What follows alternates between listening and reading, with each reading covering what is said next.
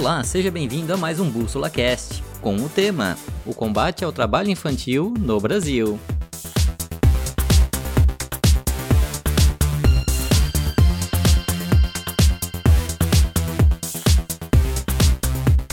Áureo, cofundador do Bússola, entrevista Tânia Dornelas, assessora da Secretaria Executiva do Fórum Nacional de Prevenção e Erradicação do Trabalho Infantil.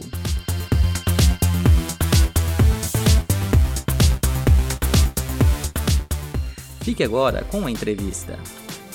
Bom dia ou boa noite, dependendo do horário que você está vendo essa gravação. Quem está ao vivo com a gente hoje, boa tarde. É dia 10 de junho de 2020 e a gente está aqui no 24 Bússola Cast para falar de mais um tema super importante e relevante, não só nesse momento, sempre, mas nesse momento aí, chegando próximo do dia onde a gente vai discutir e debater ainda mais essa causa que é o combate ao trabalho infantil. Hoje eu estou aqui com uma convidada muito especial, a Tânia Dornelas, me desculpe, que vai falar um pouquinho com a gente sobre o trabalho que vem realizando junto ao Fórum Nacional de Prevenção e Erradicação do Trabalho Infantil. E já vou dar boas-vindas a ela, porque o grande objetivo hoje é a gente conhecer um pouquinho desse trabalho e saber como é que, na prática, cada uma das organizações que estão nos ouvindo agora, cada um de vocês, pode combater o trabalho infantil na sua prática, no seu cotidiano e na sua vida, e mais do que isso, entender também esse trabalho infantil e reconhecer o Fórum Nacional como esse agente que pode apoiar e ajudar vocês aí nessa luta. Vamos lá? Olá, Tânia, tudo bem? Oi, Áureo, tudo bem? Em primeiro lugar, eu já queria agradecer é, o convite da Bússola Social e, como você colocou, dar um bom dia, uma boa tarde, uma boa noite, porque a gente não sabe em que momento que as, que as pessoas né, estão assistindo. E então, assim, é um prazer estar aqui. Como vocês sabem, o dia 12 de junho não é só o dia dos namorados, né? é o Dia Mundial e Nacional de Combate ao Trabalho Infantil. E poder participar com vocês, trazer um pouquinho mais né, desse tema para a pauta, eu acho super importante e agradeço o convite. Ah, obrigado você por estar aqui com a gente. Vamos lá no nosso assunto, então. Tânia, me ajuda a, a falar um pouquinho sobre isso, no sentido do que, que é o trabalho infantil, né? O que, que é em si? A gente sabe que no senso comum está ali, mas o que, que é trabalho infantil no Brasil hoje? O que, que isso representa? Qual é o impacto disso? Né? O que, que é isso para as crianças? E acho que aí você vai desenvolver. Então, é, eu acho que o, o primeiro ponto é a gente saber que existe uma normativa que é a nossa Constituição Federal, que trata do trabalho infantil. Então, existe uma lei que define o que é trabalho infantil. Né? E trabalho infantil é toda atividade é, econômica, remunerada ou não, exercida por crianças com menos de, de 16 anos de idade, salvo na, na condição de aprendiz, que aí pode a partir dos 14 anos. Né? Então, abaixo dos 16, qualquer atividade realizada por criança e adolescente é considerada trabalho infantil. Né? E a exceção é a aprendizagem profissional a partir dos 14. Então, qualquer tipo de atividade que a criança esteja fazendo que tenha fins econômicos, né? Que é no sentido de geral. Ou não, ou não, ou não. Ou não. Ou não. Vamos ilustrar então, quais são os exemplos aí que a gente tem mais no Brasil hoje que o fórum identifica, combate e faz a maior então, tipo de prevenção? É, trabalho infantil você tem diferentes formas, né? Eu vou trazer aquelas que as pessoas é, é conhecem mais, mas muitas vezes não entendem como, tra como trabalho infantil, né? Então você tem um trabalho infantil nas ruas, que, as, que são as crianças e adolescentes que estão nos semáforos ou perto dos supermercados, enfim, nas ruas trabalhando, né? Você tem a exploração sexual de crianças e adolescentes que faz parte de todo aquele aquele é, é, campo do abuso sexual, mas que tem um caráter é, marcadamente econômico nesse caso, né? Que é, o, que é o, a exploração sexual, inclusive é considerado uma das piores formas. Você tem o trabalho infantil no campo, que é o trabalho infantil rural, né?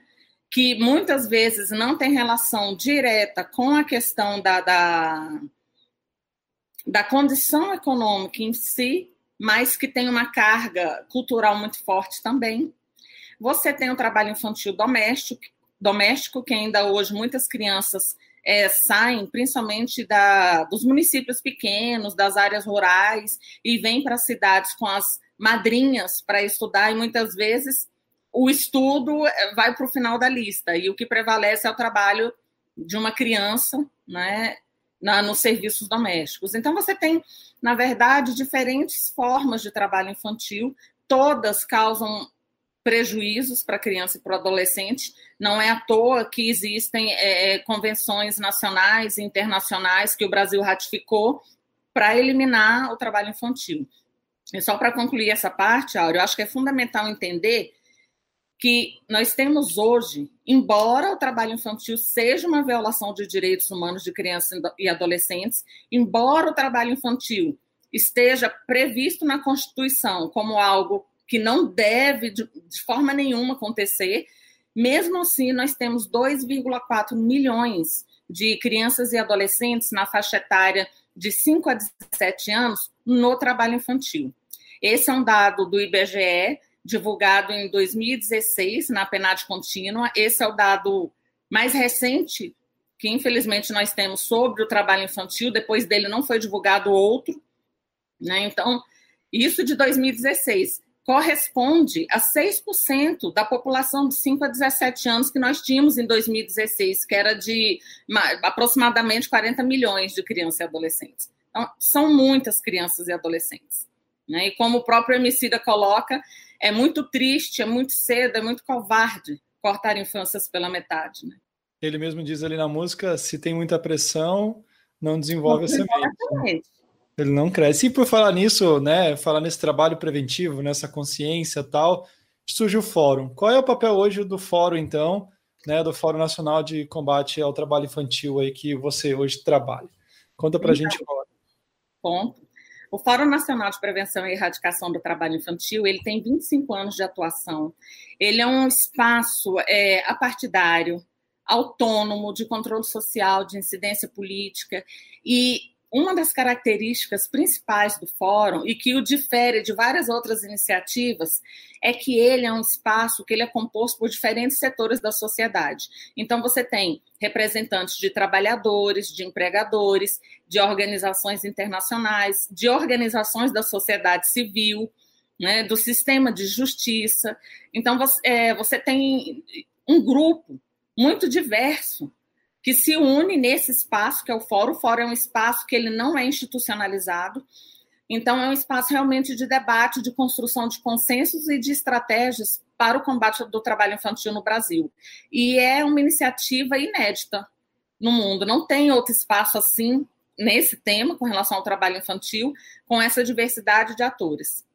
Então, isso é, é, é, bem interessante. E o Fórum tem esse papel de incidência política, de sensibilização, de, de é, mobilização para barrar, inclusive, os retrocessos relacionados à defesa dos direitos de crianças e adolescentes, e, claro, especificamente na pauta do trabalho infantil. E isso só acontece porque existe uma rede. Né? Na verdade, o Fórum Nacional ele coordena a Rede Nacional de Combate ao Trabalho Infantil, que é formada por todos esses atores sociais do sistema de direitos que eu falei. Legal, o fórum, então, ele tem um papel institucional, como se for político também, no sentido de garantir que algumas legislações não, não tenham retrocesso e também buscar provocar, acredito, novas legislações que venham complementar e, e dar mais garantias ainda e proteção às crianças e adolescentes. Além dessa atuação, é, eu vejo que vocês têm alguns debates, agora mesmo em função do dia 12, que estão com alguns webinars, alguns momentos que tem um pouco desse papel de, de sensibilização, de percepção. Né? O que, que mais que o Fórum está promovendo nesse momento, falando aí em 2020, em meio a uma pandemia, para quem está nos ouvindo depois que isso passou, né? todo mundo em casa, quarentena, a gente está aqui gravando de casa. É. É, é, co como o Fórum hoje está vendo essa realidade do trabalho infantil nesse cenário que a gente está vivendo hoje? Como é que ele está articulando isso para além do, do, do Advox, por exemplo, do processo político? Então, é um cenário extremamente preocupante, né, Áureo? Porque nós já tínhamos é, um conjunto de, de, de fatores que dificultavam o combate ao trabalho infantil no Brasil. Né? Com a pandemia, esses fatores que a gente chama de raízes do trabalho infantil, eles né, eles, eles, eles, eles ressurgem, né? nem ressurgem, eles são acentuados. Né? Porque, por exemplo, a gente fala, a gente sabe que o Brasil é o segundo país do mundo em concentração de renda e o sétimo em desigualdade social. A concentração de renda, a desigualdade social, o desemprego, a pobreza são raízes do trabalho infantil. Né? A, a, a, a precariedade da educação é uma raiz do trabalho infantil. Então, nesse momento, especificamente pós-pandemia, vai ser muito grave. Né? Muito grave, porque o que, que acontece? O Brasil, ele tem vários tratados internacionais, inclusive com a Organização Internacional do Trabalho, né, com as convenções, é, é, principalmente com a 182, né, a Convenção 182 e tem a 138 também, que tratam do trabalho infantil, e a 182, especificamente, ela trata do trabalho infantil e de sua elimina, eliminação, com estratégias imediatas que todos os países têm que adotar. A partir do momento que um país ratifica uma convenção, né, ele assume aquilo ali como um compromisso nacional. E ratificar uma convenção não é simplesmente é, cumprir meta, é você garantir que as pessoas tenham acesso aos direitos. Né? No caso, estamos falando aqui de, su de, sujeitos especiais, que são as crianças e adolescentes, que pela nossa Constituição, né, devem ter prioridade absoluta. Então, é, é, nós já não tínhamos um cenário favorável, porque a gente vem num processo de desmonte de políticas públicas e muito importante, né, muito forte, e essas políticas, o desmonte dessas políticas afeta principalmente as famílias em situação de vulnerabilidade social. Né? Claro que o trabalho infantil ele não afeta somente é, famílias em situação de vulnerabilidade social. Nós temos aí o exemplo é, do, do, trabalho infantil artístico, por exemplo, né? que ele tem uma outra característica, mas com certeza ele afeta uma parcela muito grande da sociedade. E para a gente é fundamental, agora, mais do que nunca, inclusive esse é o tema da campanha, né?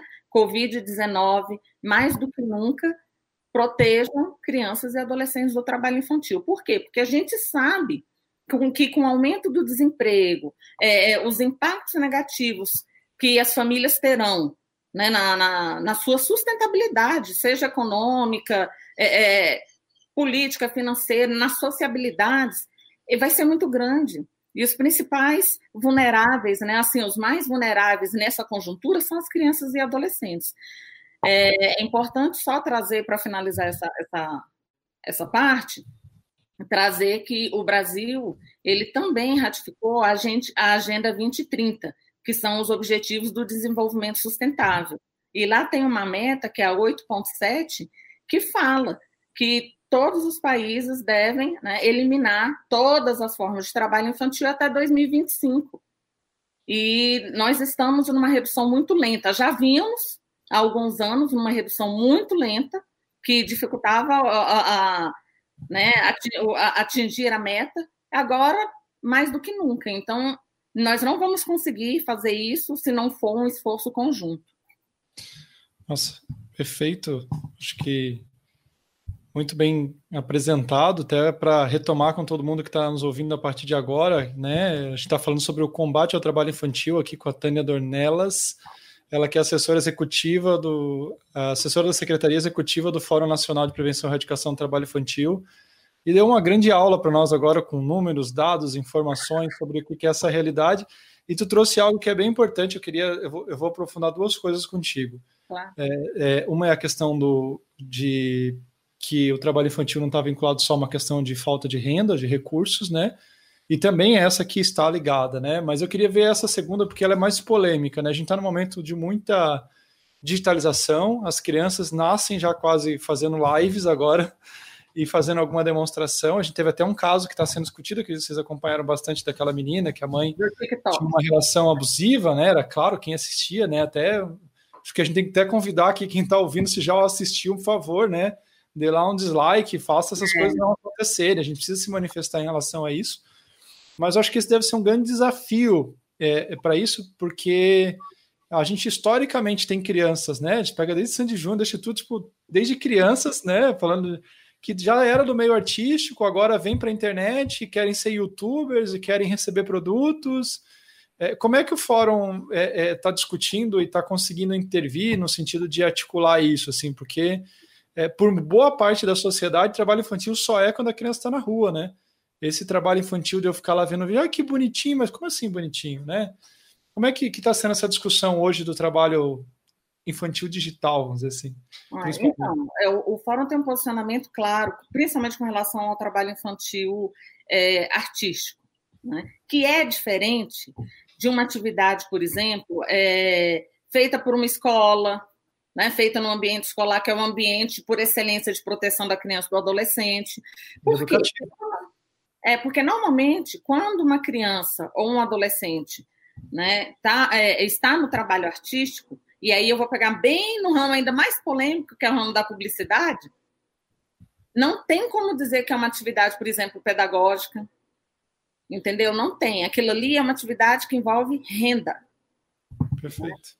Envolve renda. Então, você. Inclusive para a família, né? Muitas vezes a criança não sabe nem o que é aquilo. A família vive em torno, em rendas, em likes, e as pessoas vão gostar.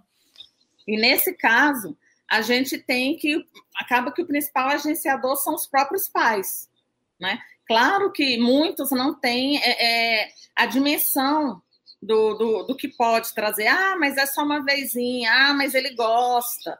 Ah, mas é, é, vai ser bom para ele aparecer na televisão, né? Eu sou mãe. Eu também sou mãe. Eu tenho dois filhos, né? E as pessoas ficam assim encantadas quando falam, ah, o seu filho vai aparecer. Mas a gente tem que ter muito cuidado, porque a criança e o adolescente, principalmente a criança, né? Ela não tem maturidade para fazer esse tipo de escolha. Ela não tem.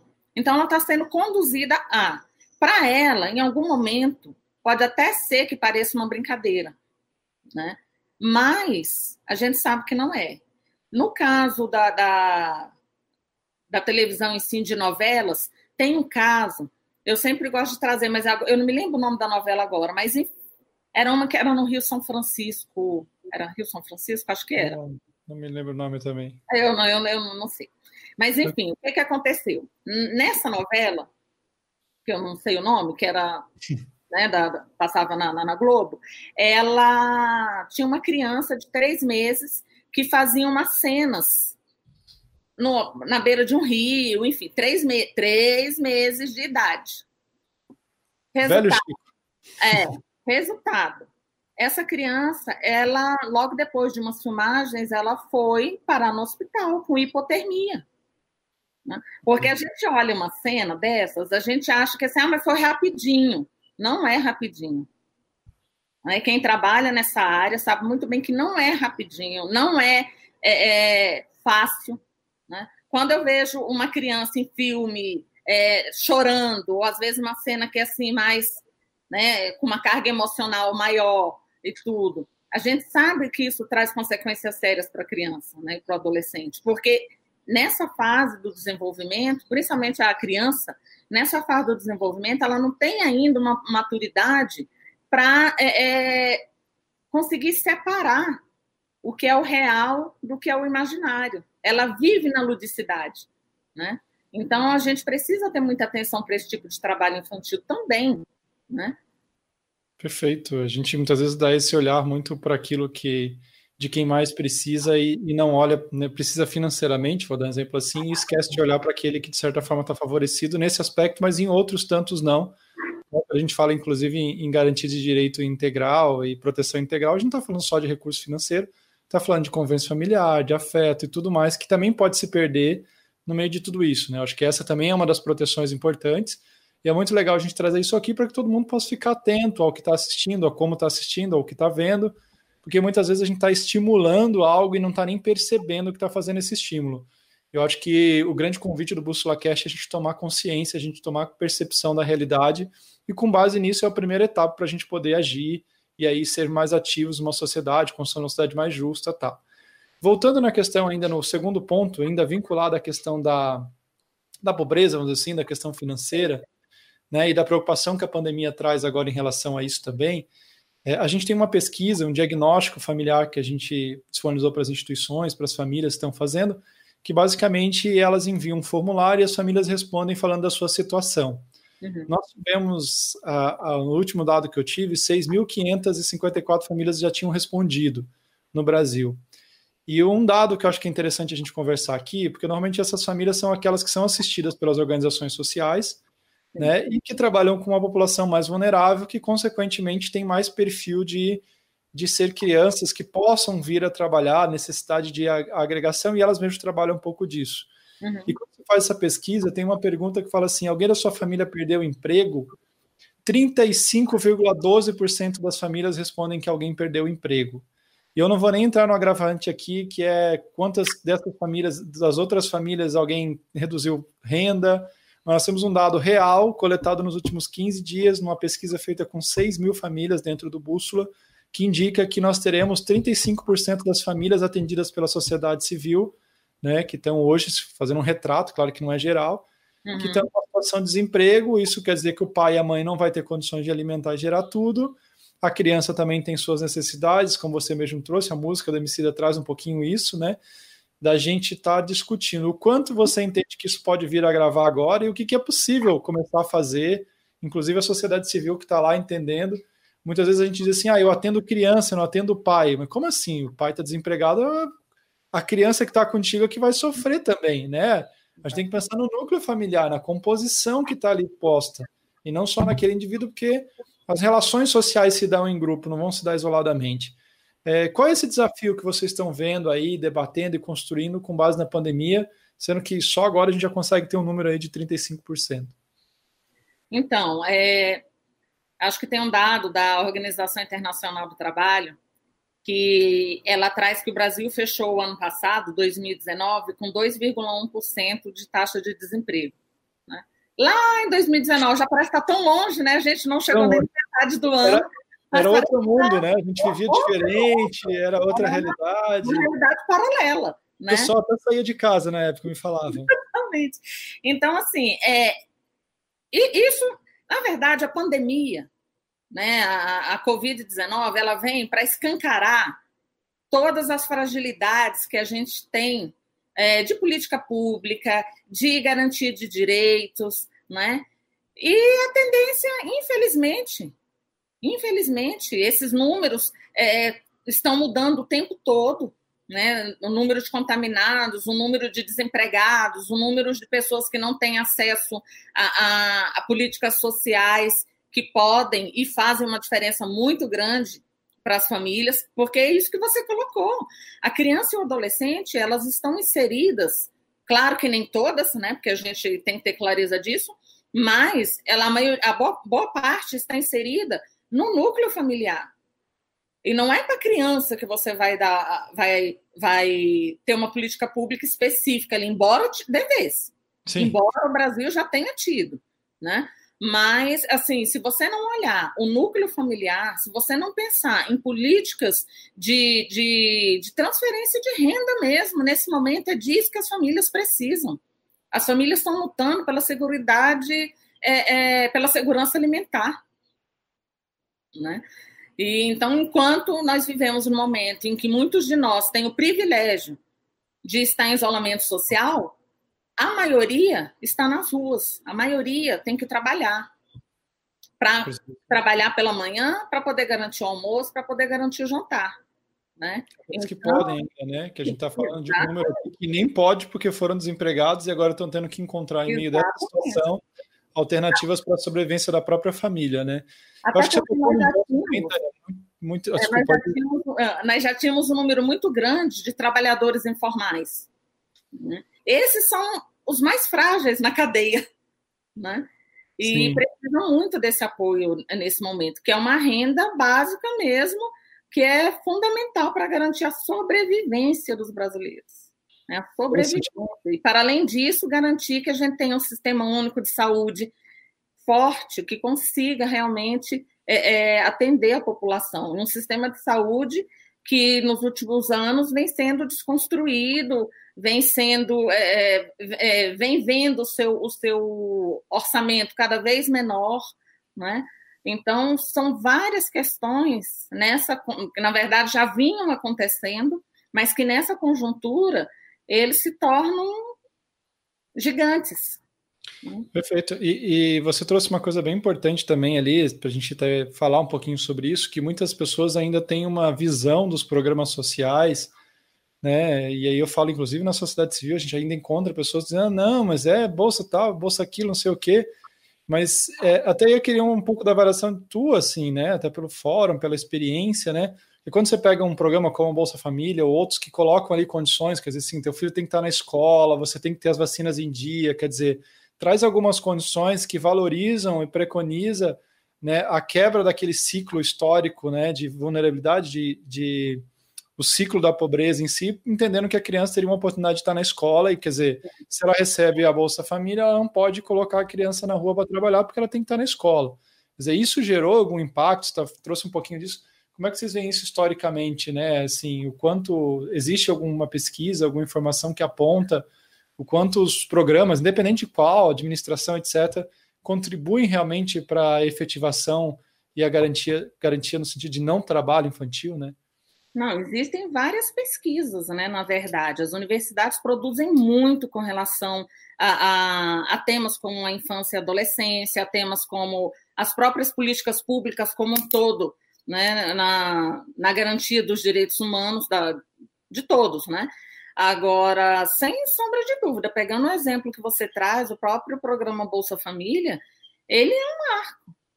Ele é um marco. Nós conseguimos sair da lista de, de, de países né, mais pobres, da, da, da, muitas pessoas saíram da, da linha de pobreza extrema. Então, nós tivemos muito, muitos avanços. Tem fragilidade? Sim. E tinha fragilidade em governos anteriores? Tinha, tinha. Toda política pública vai ter suas, suas fragilidades, entendeu? Vai ter. Mas é super importante a gente não perder a perspectiva histórica, a gente não perder que foram essas políticas que fizeram com que o país tivesse, em algum momento né, recente, uma realidade que não era a realidade que a gente vive agora. Era uma realidade, sim, a, que caminhava para o fortalecimento de uma democracia, né, de uma democracia participativa, e aí eu acho importante deixar bem evidente que democracia é essa que eu estou falando, não é só democracia de voto, sim, né, mas sim. uma democracia participativa. E os condicionantes das políticas sociais, que era outro, outro elemento que você tinha trago, eles são fundamentais, porque eles são também um elemento educativo.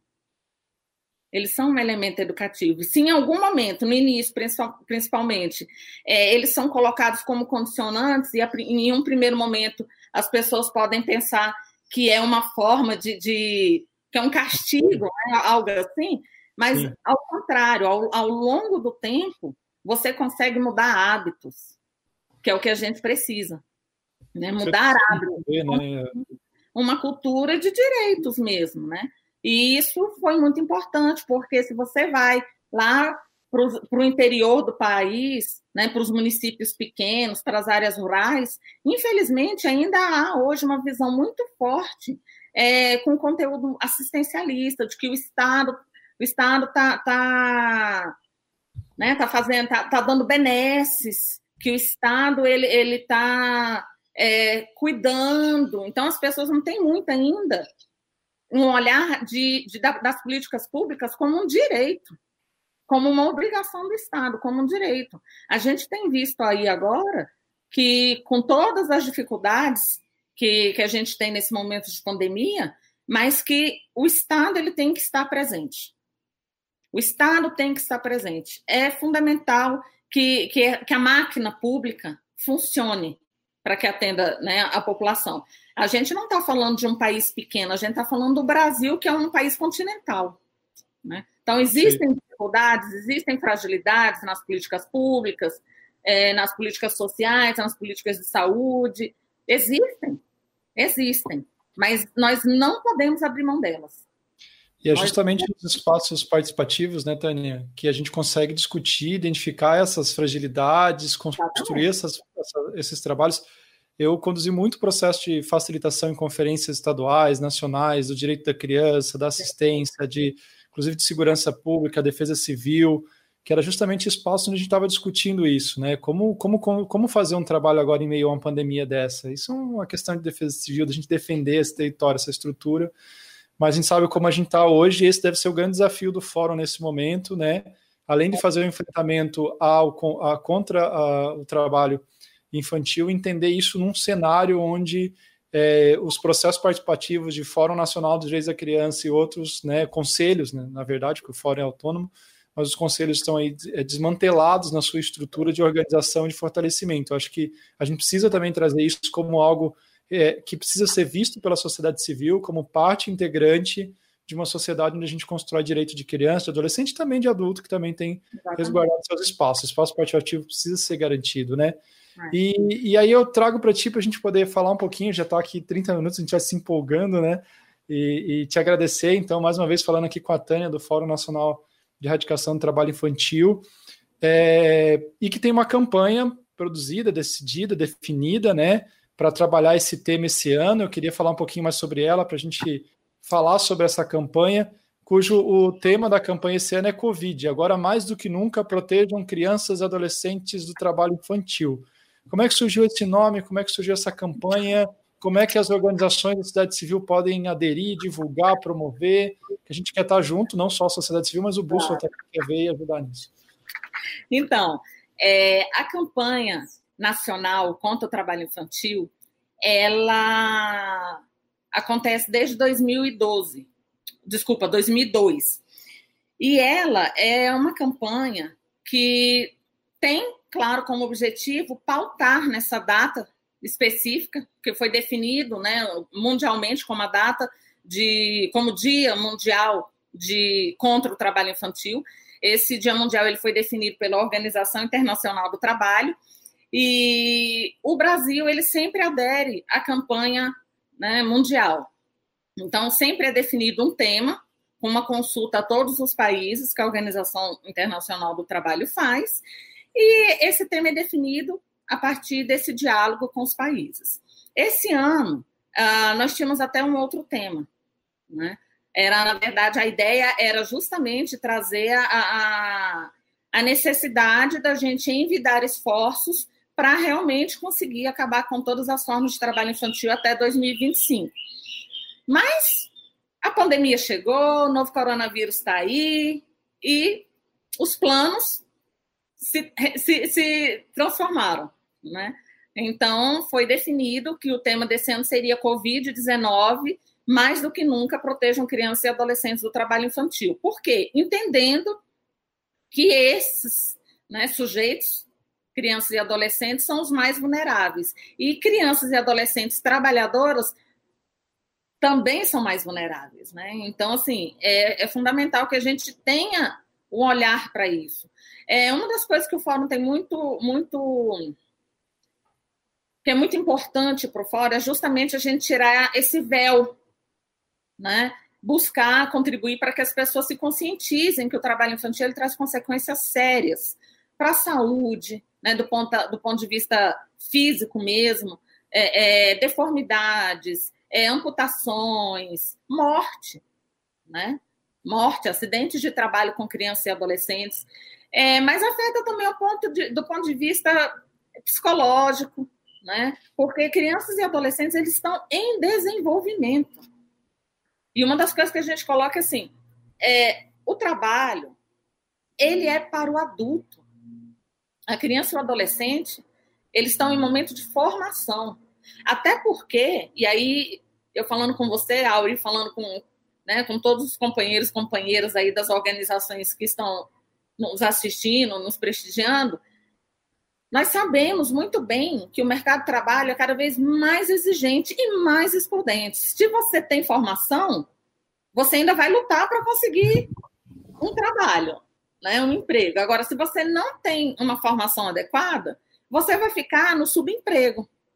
E aí você reforça todo aquele ciclo de pobreza, né? Então, a infância e a adolescência são períodos tão curtos na nossa vida, se você pegar né, todas as fases de desenvolvimento do ser humano, que o que corresponde à infância e adolescência são né, é muito pouco, é muito pouco. Então, assim, é o momento da gente investir na formação, né? E aí, quando eu digo na formação, na for... não estou dizendo só formação profissional para entrar em mercado de trabalho, não. Estou falando formação pra, para a vida, a formação cidadã.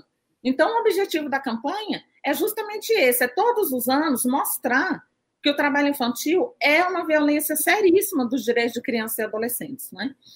É, com relação à campanha ainda, todo ano, é, quando o Fórum Nacional, que é quem coordena a campanha é, contra o trabalho infantil no Brasil, é, todo ano o Fórum, ele junta, né, ele, ele, ele chama várias entidades da, da Rede Nacional de Combate ao Trabalho Infantil para discutir juntos como será a campanha. Esse ano a gente tem é, o Fórum Nacional né, junto com o Ministério Público do Trabalho, junto com a Organização Internacional do Trabalho e a Justiça do Trabalho, definiram um conjunto de ações né, para o âmbito nacional, para marcar a data, e também os fóruns estaduais. Tem várias ações sendo, sendo realizadas, não só a, a agora, nessa semana, que é a semana mesmo do dia D, né, que é o dia 2 de junho, mas durante todo o mês de junho. Então, você vai ter é, webinários, podcasts, é, rodas de conversa virtuais, tem estados como o Amazonas e a Paraíba que, é, que estão fazendo gincanas virtuais, trazendo muita participação dos adolescentes. Então, tem uma gama de atividades acontecendo. E tivemos a música do Emicida, que eu convido todo mundo a, a, a conhecer a música e o vídeo são de uma sensibilidade para tratar o tema, né? Que é, se você não se convence, talvez pela fala, quem sabe com, com uma música as pessoas, né? E essa, essa música, acho que é legal a gente falar um pouquinho também disso. Acho que vou falar dos dois pontos. Né? Primeiro, eu vou retomar ali a questão do fórum, de quem quer saber a programação do seu estado, o que está acontecendo, tal. Consegue ter tudo isso lá no site de vocês? Consegue. Nós estamos atualizando a programação diariamente. Tá? Hoje já foi atualizada, está tudo direitinho. É só entrar lá no fnpet.org.br, que aí tem repete. todas as informações. Então repete aí, pessoal, que não pegou direito, é fnpet. fnpet, arroba, fnpet.org.br. Legal, né, que é o site do fórum. E lá você tem toda a programação, tem publicações. O fórum é uma das estratégias do fórum também é a produção de conhecimento. Então, agora no dia no último dia 25 de maio, nós lançamos uma publicação que é uma análise dos dados do Censo Agropecuário 2017, que traz informações importantíssimas sobre o trabalho infantil no mundo rural, que eu acho que vale a pena também. Tem muitos artigos sobre trabalho infantil. Então, então, o pessoal que está aí em casa nos ouvindo, né, das organizações sociais, coordenadores, gestores, assistentes sociais, aproveitem a oportunidade, visitem o site do fórum, conheçam um pouquinho melhor o trabalho que está sendo realizado, os eventos que vão acontecer. Lembrando que eu acho que a Tânia trouxe muito bem. A gente tem o dia D agora, dia 12, mas é todo dia, essa luta acontece todo dia, essa defesa é todo dia, a gente precisa estar tá ali batalhando, cuidando para que isso aconteça tá, gente? Então, isso é um recado bem legal para a gente também lembrar. E aí, voltando à música, porque eu acho que ela é, ela é um, um, elemento bem importante nesse momento, inclusive, porque ela também é muito atual, né, na forma com que ele escreveu. O, o MC daí, pessoal, para quem não conhece, né, um rapper brasileiro, alguns aí que tem uma sensibilidade enorme para ver a cidade, lançou um, um disco há pouco agora que é o Amarelo, que também fala uma realidade da família, Maruelo e toda uma, uma relação fantástica. E hoje é, e produziu uma música, né, com a participação da Drick Barbosa, falando sobre sementes, que na verdade ele está falando sobre o trabalho infantil. É, essa música, como é que ela surgiu? O Emicida fez por conta própria? Teve alguma conversa? Como é que isso apareceu agora? Porque está bem perto da data, então foi uma sensibilidade dele nesse contexto também? Foi uma provocação de alguém? Como é que surge a música Sementes aí? Para quem quer ouvir, ela vai estar tá no link depois também do, do áudio aqui nosso. Então, é, como você coloca, o MC é um rapper muito conhecido no Brasil e internacionalmente também. É, as músicas, né, que eu, que eu falo que é, são as poesias cantadas do Emicida, porque Sim. ele trata dos temas sociais, dos temas que estão aí na, na, nossa pauta política de uma forma muito sensível e a partir da, da, da arte, né? E Teve sim, nesse caso, teve uma provocação, né? Nós tivemos todo uma, um, um, diálogo com a equipe do Emicida, enfim, com o Laboratório é, Fantasma, que é a agência né, que cuida, que é, que é do Emicida e que, e que né, cuida de toda a, a, a carreira dele, enfim. Mas o Emicida é extremamente sensível às causas sociais, né? O Emicida, ele vem da periferia, ele, inclusive, o nome Emicida é porque ele participava das batalhas, né? E ele sempre ganhava. Então, o homicida é o MC e, e, e homicida de homicida, que era como era conhecido. Então, juntou, né? Porque ele ganhava todas a, a, as batalhas, enfim. E o homicida, mesmo com uma carreira de sucesso, ele nunca perdeu, uh, uh, como a gente fala, ele nunca tirou o pé do, do chão dele, né? Então, assim, é, da realidade das periferias, da questão do movimento negro. E essa música, é, infelizmente, eu digo infelizmente mesmo, ela, ela acaba trazendo duas questões muito fortes né, nesse momento, que uma diz respeito totalmente à campanha, que é a questão da, da as duas, na verdade, que é a questão do trabalho infantil, né, dessa, dessa violação de direitos, e ele traz um outro ponto que é fundamental, que é a questão do racismo estrutural que a gente vive. Né? A música, ela justamente, ela, ela tem um momento que ela fala é, é, especificamente do trabalho infantil doméstico. Né? E a gente vai olhar que, na maioria, da, quando se trata de trabalho infantil, a maior parte da, das crianças e adolescentes que estão no trabalho infantil, elas são negras. Existe uma razão de ser. Sim. Então, é, é, a, a música, ela está muito ligada ao contexto, como você próprio colocou né? E, e, eu acho que é mais uma. O Emicida, no caso, é mais uma voz, mas a Drick Barbosa são vozes que se somam né, à luta por direitos, seja da criança e do adolescente, seja dos adultos, seja da população LGBT, eles defendem direitos humanos também. Né? Então, assim, foi super importante essa parceria. É, a gente está muito feliz com, com essa música, a gente sabe que vai ser uma música que vai marcar né? não só a data, não só 2020, mas toda, toda vez que se fala em trabalho infantil, eu acho que essa acaba se tornando um hino, porque ela é muito real. Né? Ela traz, assim, por meio do rap, ela traz uma, uma, uma realidade que é, infelizmente, ela é muito presente no nosso país, que é essa violação de direitos, né? Essa violação que acontece com crianças e adolescentes, que, como ele próprio coloca, se você não cuida da semente, né? Se você não, não garante essa proteção que, que esse sujeito que está em fase de crescimento, em fase de desenvolvimento, que ele necessita tanto desse apoio, se você não dá nesse momento, a semente não, não vinga depois, né? Então, assim, é, é fundamental discutir a música. Eu acho que a música, inclusive, deve ser temas de, de, de rodas de conversa, porque é, ela traz em si várias questões que precisam ser discutidas, né? E aí, Áurea, eu queria trazer, é, é a gente está já chegando quase no limite né, da nossa. Sim, e aí, sim, eu... já mandou mensagem aqui, mas eu falei, calma aí que o papo tá bom.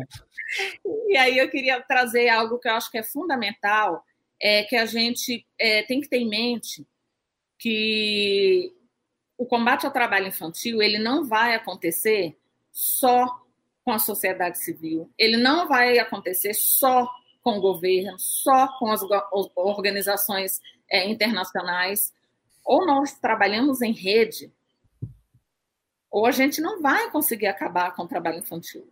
Né? Claro que você tem que ter uma, uma vontade política do governo, e nesse momento não há. Sim. É preciso que se deixe isso claro, porque isso foi afirmado, isso foi, isso foi evidenciado. Então, assim, é, nós temos um papel fundamental os movimentos sociais, as organizações da sociedade civil, eles têm um papel fundamental, não só na, na, nas denúncias né, dos casos de trabalho infantil, mas na, nesse trabalho de formiguinha que a gente que é de movimento social faz diariamente, que é o trabalho do convencimento, de, de, de contribuir para que as pessoas tenham uma nova consciência, né? porque a gente não constrói a consciência de ninguém, a gente contribui para. Então, é, é fundamental que a gente tenha várias pessoas, várias é, organizações que contribuam com esse debate, porque eu entendo que todos nós que estamos nessa, nessa seara, que é a seara das organizações da sociedade civil, enfim, nós estamos para defender direitos, para construir um mundo melhor, para construir um país com desenvolvimento sustentável. E país nenhum vai ter um desenvolvimento sustentável se ele não protege as crianças e, os adolescentes, seja de qual violação for. Vai ter presente nem futuro, né? Não, não. E isso é fundamental, porque assim, não adianta falar assim, ah, em muitos discursos a gente vê, ah, mas eles são o futuro do país. Chega eu arregalo o olho quando eu vejo isso, porque eles não são o futuro, eles não são o devir, eles são. São o que está, é o presente e constante. Então, assim, é, é, não é cuidar lá na frente, é cuidar agora. Não é, não é. O, o Estado tem que garantir as condições necessárias para que esse cidadão se desenvolva e que eles tenham condições lá na frente, quando forem adultos, a terem um trabalho decente, né? a cortar, acabar com esse ciclo de pobreza, enfim. Nós temos muito o que construir, muito, muito, muito. Né? E tem que ser junto. É, eu acho que a Tânia faz um convite aí a todos que estão nos ouvindo, lembrar e, e resgatar de que é, o trabalho infantil, o combate ao trabalho infantil, é mais uma das ações que a gente precisa fazer de forma articulada, integrada, envolvendo. Primeiro precisa fazer, precisa correr atrás, precisa defender, precisa identificar, precisa abrir os olhos, tomar consciência, perceber o que está acontecendo e a partir daí partir para uma atitude, mas entender que ninguém vai resolver nada sozinho, quanto mais uma situação como essa. Então é sim um movimento articulado de setor público, privado, sociedade civil, juntos trabalhando em desenvolvimento, mas que você que está nos ouvindo, que está nos assistindo agora, precisa fazer sua parte. O processo articulado só acontece se todos fizerem sua parte. Então, achei esse um convite bem importante da gente trazer aqui. E para a gente ir encerrando, Tânia, eu queria te pedir para trazer alguns exemplos, algumas sugestões que tu acha que seria legal a gente já deixar para a sociedade civil, para as organizações que estão nos ouvindo, de que forma que elas podem trabalhar o dia 12 agora, falando que está uma coisa próxima, mas mais do que isso, qual é a contribuição que ela pode fazer hoje na prática, lembrando que ela está lá na comunidade, lá na sociedade, para ajudar nesse combate ao trabalho infantil aí, que também é um papel dela, ajudar no sentido que ela tem que fazer essa parte também, né? Bacana. Então, agora, nesse período de, da mobilização nacional, internacional, o convite que a gente faz é, é que vocês possam promover, se, se tiverem condição de promover debates sobre o tema, isso é fundamental. Né? No caso do, do, do Fórum Nacional, nós, nós estamos com uma estratégia, não só para essa campanha, mas é algo que a gente tem construído dentro do Fórum, que é chamar cada vez mais crianças e adolescentes para discutir. Porque isso é algo também que a gente.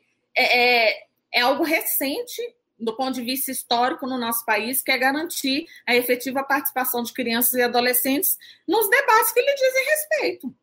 Porque não dá para você discutir trabalho infantil, não dá para você discutir abuso sexual de crianças e adolescentes se você não tem os sujeitos. Sim, sim, perfeito. Então, assim, esse é o primeiro ponto. Para a gente, isso é fundamental. E, e outra coisa que eu queria falar para vocês é o seguinte: em cada estado, nós temos os fóruns estaduais, como aqui também no Distrito Federal. Esses fóruns, eles têm a composição como Fórum Nacional, como eu já coloquei, e vou repetir para aqueles que entraram depois, que então você tem representantes da sociedade civil, de organismos internacionais, de empregadores, de trabalhadores, do sistema de justiça. Então, se vocês puderem né, é, é, se inserir nesses espaços, nesses fóruns, e eu tenho certeza que os fóruns estão de braços abertos para receber quem quer contribuir, vocês serão muito bem-vindos porque nós temos uma agenda ao longo do ano, como o próprio Áureo traz, não é só no dia 12. O dia 12 é uma data de mobilização né, nacional para pautar o tema na agenda política. Mas, assim como vocês que estão lá na base, tudo, nosso trabalho é diário. Nosso trabalho é, é, lutando contra os retrocessos nas políticas, é propondo novas políticas que garantam a proteção da criança e do adolescente, né? é denunciando os casos de trabalho infantil que a gente vê né? E aí isso é, é importante, porque não é só é, acreditar e entender que o trabalho infantil é uma violação, mas é, é partir para a ação. Né? A gente precisa ser proativo. E a forma da gente ser proativo é a gente discutindo com essas famílias. Vocês têm um papel fundamental. Fundamental, porque vocês estão na base. Né? Vocês estão com as famílias. Então, vocês conhecem o dia a dia, vocês conseguem identificar situações de trabalho infantil. Quando a gente fala é, nas denúncias dos casos de trabalho infantil, não é para culpabilizar as famílias. Tem, isso tem que ficar muito claro. Né? Discutir o trabalho infantil não é culpabilizar as famílias. Discutir o trabalho infantil é apoiar essas famílias para que, que elas entendam que é uma violação de direitos e para que elas tenham apoio do Estado, dos aparelhos, é, né, dos equipamentos sociais, como os CRAS, os CRES, é, para dar apoio, para dar, é, para contribuir para que essa família consiga sair das situações, das situações de vulnerabilidade, né? Então, assim, é, é um convite que a gente faz de coração para todos vocês. Vocês são fundamentais. Tenham certeza disso. Né? Por mais que a gente faça articulação política, por mais que a gente faça mobilização, por mais que a gente faça sensibilização, sem vocês, que são as pessoas que estão na base, esse trabalho não se sustenta. Né? Então, assim, a gente conta muito mesmo, muito com vocês. Todos vocês são bem-vindos. Os fóruns estaduais, eles realizam reuniões é, é, durante todo o ano para propor ações, propor é, é, intervenções, né? Nós temos também no fórum é, os auditores fiscais do trabalho, que são parceiros estratégicos e fundamentais nessa luta, porque eles estão ali também com aquele olhar para a proteção da criança. Né? Então, tem uma gama de, de atores sociais que, que estão nesses espaços dos fóruns, e vocês são super bem-vindos. Perfeito.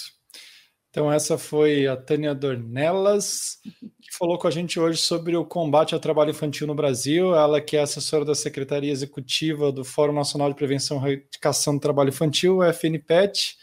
Tânia, muito obrigado pelo seu carinho, pela sua disponibilidade, por estar aqui. Eu sei que essa semana é das mais corridas para vocês, onde vocês estão debatendo, construindo e tirar esse tempinho para compartilhar com a gente um pouquinho dessa preocupação de vocês e ajudar a gente a levar essa informação para o nosso público para que eles também possam agir, também possam planejar, também possam sentir parte disso. É bem importante, então eu te agradeço a sua participação e seu carinho. Se tiver alguma mensagem que você queira deixar ainda, fique à vontade. Eu queria só é, lembrar que o ano passado a Organização das Nações Unidas definiu o ano de 2021 como um ano internacional contra o trabalho infantil. Então, esse é mais um desafio que nós temos.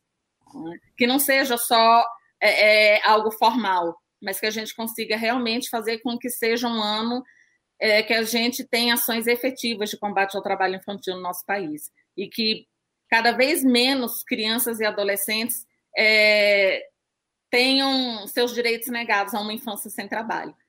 Então, visitem o site, lá tem muitas informações. Caso vocês tenham dúvidas, vocês têm os nossos contatos no site também, pode entrar, nós temos o maior prazer em, em em acolher as demandas, em acolher novos parceiros. Tá? Então, vocês são muito bem-vindos. E é isso. Curtam a campanha, compartilhem, entrem nas nossas redes e juntos a gente consegue ser mais forte. É Tânia, muito obrigado. Então, um abraço, sucesso a todos aí do fórum nessa jornada com a campanha. Se tiver mais alguma coisa que o Bússola aqui possa ajudar e contribuir, conta com a gente. Nós vamos tentar espalhar essa mensagem para o maior número de pessoas e organizações possíveis, porque esse é o tema que é tão relevante, a gente precisa estar debatendo, trazendo, discutindo ele o, o tempo inteiro. Então, muito obrigado mesmo mais uma vez pelo carinho. Você que está em casa, obrigado por ter acompanhado, seja agora ao vivo hoje no dia 10 de junho de 2020, seja ouvindo depois. Passou a campanha, já não é mais junho, você está ouvindo em setembro, mas ainda é dia de discutir, de estudar, de entender e de realmente é, lutar contra a, o trabalho infantil. Então, esse é o convite que a gente está fazendo hoje. A Tânia deu uma aula aqui exatamente para a gente de qual a importância disso, por que, que isso existe, o que, que a gente tem que trabalhar, quais são esses números no Brasil. Então, agora é hora que está na tua mão a oportunidade de agir e pensar diferente a partir de agora. Um abraço para vocês, nossa missão por hoje foi cumprida e a gente se encontra no próximo episódio do Bússola Cast.